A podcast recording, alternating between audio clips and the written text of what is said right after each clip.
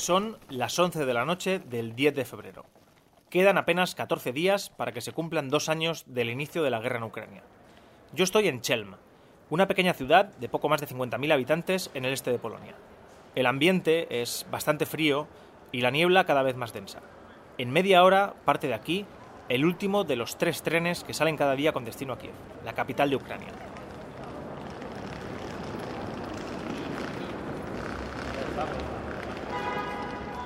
En la sala de espera de la estación se confirma algo que ya sospechaba. La mayoría de los viajeros son mujeres. En Ucrania, los adultos, varones, menores de 60, no pueden salir del país debido a la ley marcial, que está precisamente vigente desde el 24 de febrero de 2022. Aunque es tarde, mi idea para este podcast es conocer las historias de algunas de las personas que van en el mismo tren que yo. Sentadas en un rincón de la estación están Vera y Caterina, dos chicas que rondan la treintena. Why I coming home now? Because it's my small trip with coworkers. I visit Sweden. Les pregunto por qué van de camino a Kiev. It's uh, for our job because we visit uh, mm, interior ex exhibition. Me cuentan que viven en Kiev y que trabajan como arquitectas. Tienen un pequeño estudio y un coworking y vuelven de una exposición de decoración que han estado visitando en Suecia. Siguen viviendo en Kiev desde el primer día de la guerra y, según me dicen, ahora es mucho más seguro que al inicio. Dicen que la vida allí es casi normal. Son las 11 y 20 de la noche y el tren ya está ahí. Así que todos los viajeros salimos de la estación y nos dirigimos al andén. Lo primero que me llama la atención es el fuerte olor a gasoil. La locomotora es diésel y parece bastante antigua. Por el andén doy un paseo para ver el convoy entero. Los ocho coches que lo forman tendrán unos 30 o 40 años. Son iguales, todos de color azul y amarillo, la bandera de Ucrania. El tren va totalmente lleno, así que se forma una pequeña cola para subir. A las 11 y 40, con todos dentro, puntual, se pone en marcha. Yo soy Juan López y esto es La Lupa de ABC. Tren con destino Kiev. Volver a una ciudad en guerra.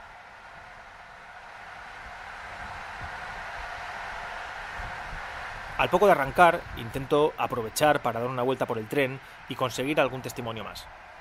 Paso al siguiente coche y en uno de los compartimentos me encuentro a una chica joven que aún no le ha dado tiempo a quitarse el gorro. My name is Daria. I was born in Odessa in the south of Ukraine. Se llama Daria y es de Odessa, en el sur de Ucrania, en la costa del Mar Negro. En los primeros días de invasión decidió marcharse del país e irse a vivir a Dinamarca. And now I'm living in Denmark after the invasion and I'm coming home to visit my family. Aunque se nota que está cansada, parece contenta por volver a casa. Lleva sin ver a su familia desde agosto.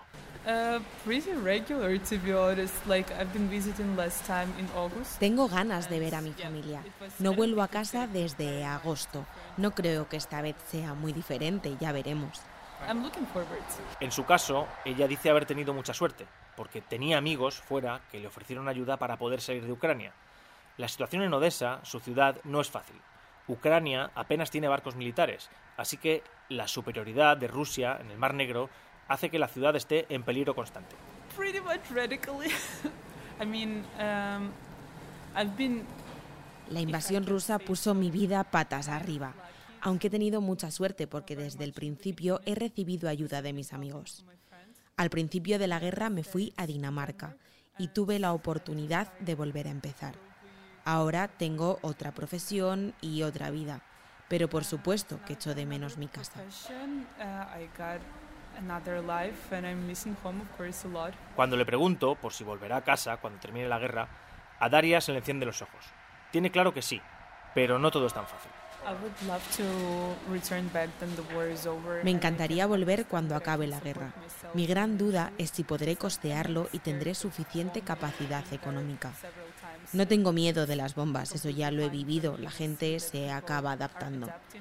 Pero sí, mi miedo es la economía. No sé si económicamente me podré mantener, por eso voy a esperar un poco. support myself, so I'm kind of waited with that a little bit. Me despido de Daria y sigo caminando por el tren. Ya es medianoche y la gente está empezando a hacer las camas, a poner las sábanas. En cada camarote hay dos literas y el espacio justo. Mucha gente prefiere el pasillo para estar hablando, bebiendo una cerveza, en definitiva para estar más anchos. Volviendo a mi compartimento, me doy cuenta de lo cargados que van muchos viajeros. En las plataformas que separan los coches me encuentro con bolsas gigantes, un microondas, una nevera y algo que me llama mucho la atención. Una silla de ruedas con la bandera de Ucrania. Cerca de mi compartimento, en la cama 91, me encuentro con Alina. Um, my name is Alina Chernesh. Temporarily, I live in Kiev. Temporalmente estoy viviendo en Kiev, pero soy de Ucrania Central. I am a translator. My major area Trabajo como traductora de checo y eslovaco. Suelo trabajar en el área de Kiev. Alina está sentada en su cama. Le pregunto si viaja por trabajo o por vacaciones. Me contesta que viene de ver a su madre. But my mom lives already five years in Italy. Estoy en este tren porque mi madre se fue de Ucrania hace cinco años y he ido a Roma a visitarla unos días por su cumpleaños. And I visited her in Italy. We spent maybe three days in Roma. It's Mi historia en este tren no es muy especial.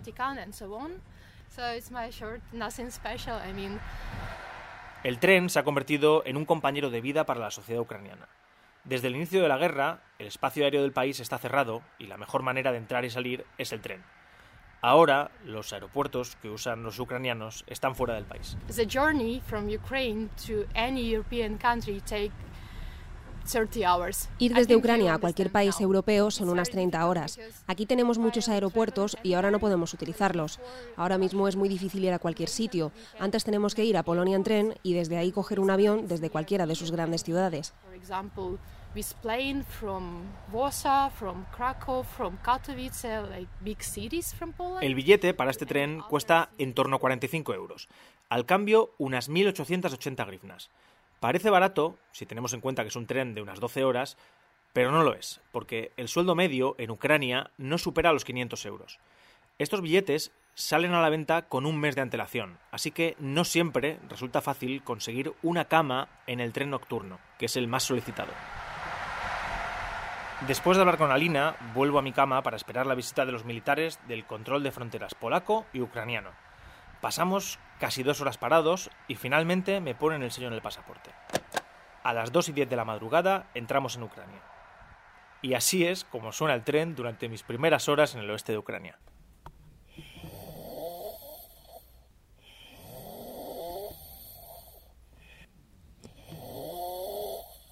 El Militera, la número 55, amanece un poco más tarde de las 7 de la mañana. La luz empieza a entrar por la ventana y poco a poco los viajeros nos vamos despertando. Bueno, eh, no todos.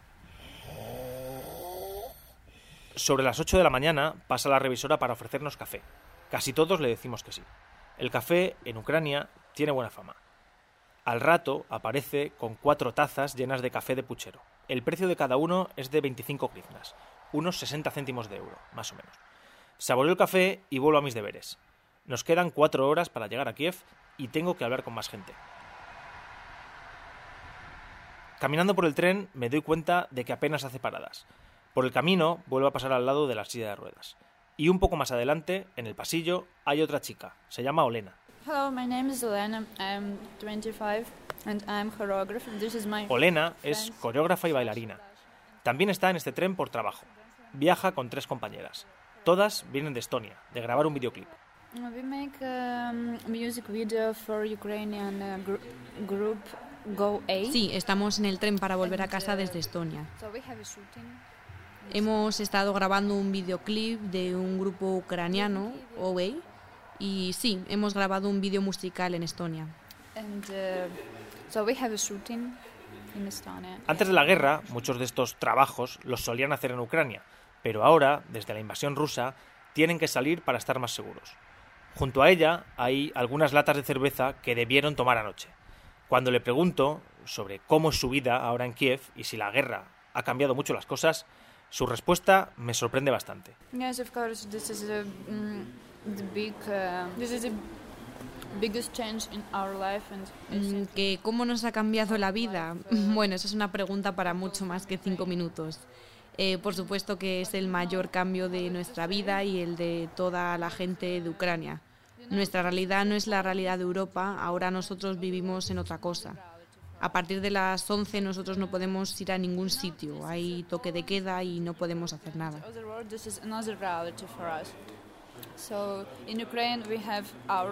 Aunque la vida en Kiev es aparentemente normal, sigue habiendo toque de queda desde las 12 de la noche hasta las 5 de la mañana.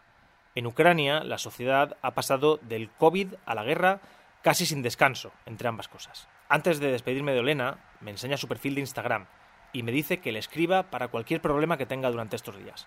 Al buscarla, me doy cuenta de que tiene decenas de miles de seguidores y que es muy conocida en el país.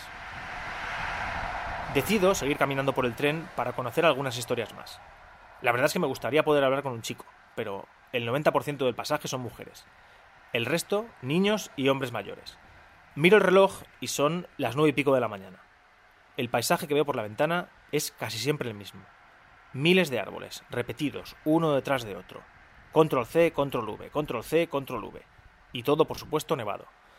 Casi llegando a la locomotora, en uno de los primeros coches, conozco a Viola. I'm 25 years old. I work in Kiev, but Viola resulta ser una refugiada en su propio país. Su ciudad cayó en manos rusas en el inicio de la invasión y está en el tren porque ha salido para visitar a su familia. Ahora mismo trabajo en Kiev, pero soy de la provincia de Kajovka, de un pueblo que lleva ocupado desde el primer día de invasión. Estoy en este tren porque vuelvo de Polonia de ver a mi familia. Allí viven mi madre y mi hermana pequeña, así que he ido un par de días de visita. Yeah, I just went there for, for a couple days to visit them. Es posible que os suene eso de Kajovka. Viola es de una ciudad en el sur del país. Es la última ciudad que hay en el cauce del río Dnieper antes de llegar a la presa que fue destruida hace unos meses. Al menos siete personas han desaparecido tras las inundaciones causadas por la destrucción de la presa de Novakayovka en el río Dnieper y a 60 kilómetros de la ciudad ucraniana de Gerson. Pero el problema de la presa para Viola no es muy grande. La guerra y la invasión rusa le han quitado su casa. Ya no tiene ciudad a la que volver. No feeling of home. La guerra ha cambiado mi vida de forma masiva. Ya no tengo hogar, he perdido ese sentimiento de estar en casa. La vivienda que construyó mi abuelo y que reformaron mis padres ya no está. Ahora está ocupada. Ahora solo nos queda esperar.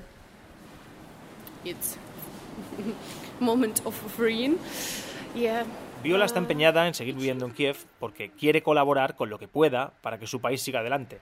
Pero el peaje que está pagando es muy caro. Es la única persona de su familia que vive en Ucrania. Impresiona escucharlo. Yeah.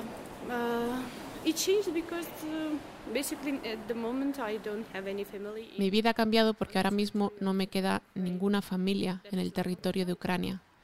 Sabes, a veces es difícil convivir con ese sentimiento de soledad. Pero tengo claro que no quiero abandonar mi país. Quiero seguir adelante con mi trabajo, aportando a la economía con parte de mis ingresos.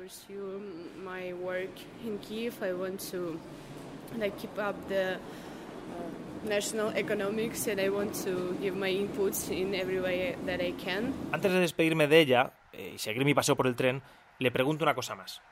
Quiero saber si tiene esperanzas de recuperar su ciudad, la casa familiar y que todo vuelva a ser como antes. No, I don't expect that. I know it won't be because uh, No espero volver a tener la misma vida que antes.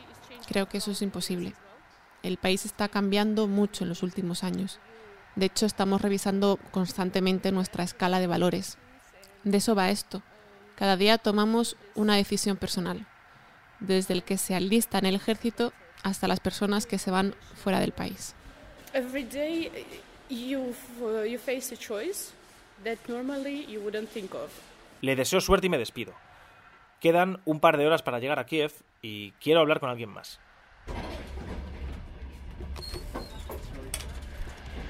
De camino a mi compartimento, le pregunto a tres mujeres jóvenes que están fumando en la plataforma donde está la silla de ruedas. Me dicen que no quieren hablar, así que sigo hacia adelante. Mirando por la ventana, pasamos por las estaciones de Bucha, Irpin y Borodianka. Esas pequeñas ciudades cercanas a Kiev en las que los rusos hicieron verdaderas atrocidades en las primeras semanas de la guerra. Desde el tren se ve a mucha gente con ropa militar y con armas. En el pasillo que lleva mi camarote hay una chica más. Le pregunto si le apetece participar en el podcast. Me dice que, que su historia no es demasiado interesante, pero que la de su novio sí. Me pide que pase dentro y le pregunte. Es un chaval joven que está en la litera de arriba. Le acerco el micrófono y se presenta. Uh, my name is Artem. Uh, I, I did live in, in Cherkasy. Arsem es de Cherkasy, una ciudad de 300.000 habitantes al sureste de Kiev, en Ucrania central. Cuando le pregunto por qué está viajando en este tren conmigo, pude resolver varias de las dudas que tenía. Uh, I do live now in Germany for two years already. Vivo en Alemania desde hace dos años.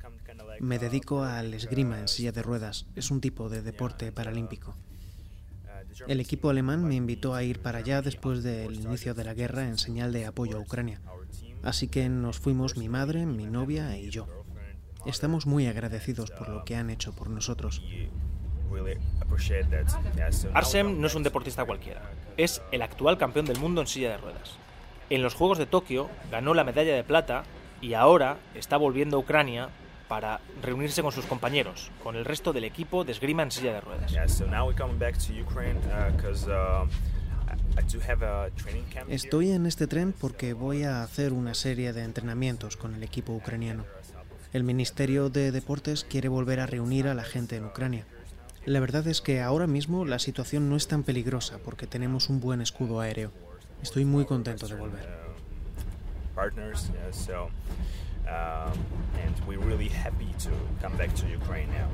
Apenas quedan siete meses para los Juegos Paralímpicos de París y Arsen quiere intentar ir a por el oro esta vez. El camino, sin embargo, no está siendo fácil. Con 26 años ha tenido que emigrar a otro país por culpa de una guerra y volver a empezar, aprender un nuevo idioma y una nueva vida.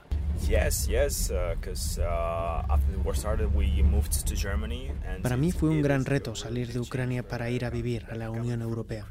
Es muy difícil llegar y de repente integrarte en otra sociedad sin saber su lengua, sin saber nada de ellos. Los alemanes hablan bien inglés, pero les encanta que la gente hable alemán. He aprendido alemán y lo estoy intentando para agradecer todo lo que han hecho por mí.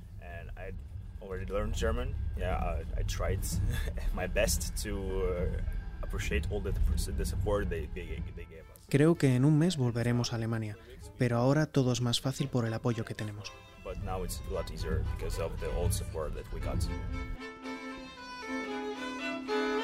Estábamos llegando, así que me despedí de Arsem y de su novia. Al llegar a Kiev, en el hotel, lo busqué en LinkedIn y le escribí para darle las gracias. Este verano va a ser la primera vez que preste atención a la esgrima en unos Juegos Paralímpicos.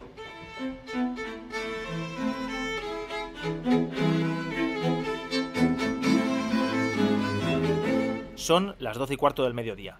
El tren llega puntual, al andén número 5 de la estación central de Kiev. Está todo nevado. Aunque me queda una semana por delante para conocer el país, yo ya sé bastantes cosas de algunos de ellos, los que han decidido volver.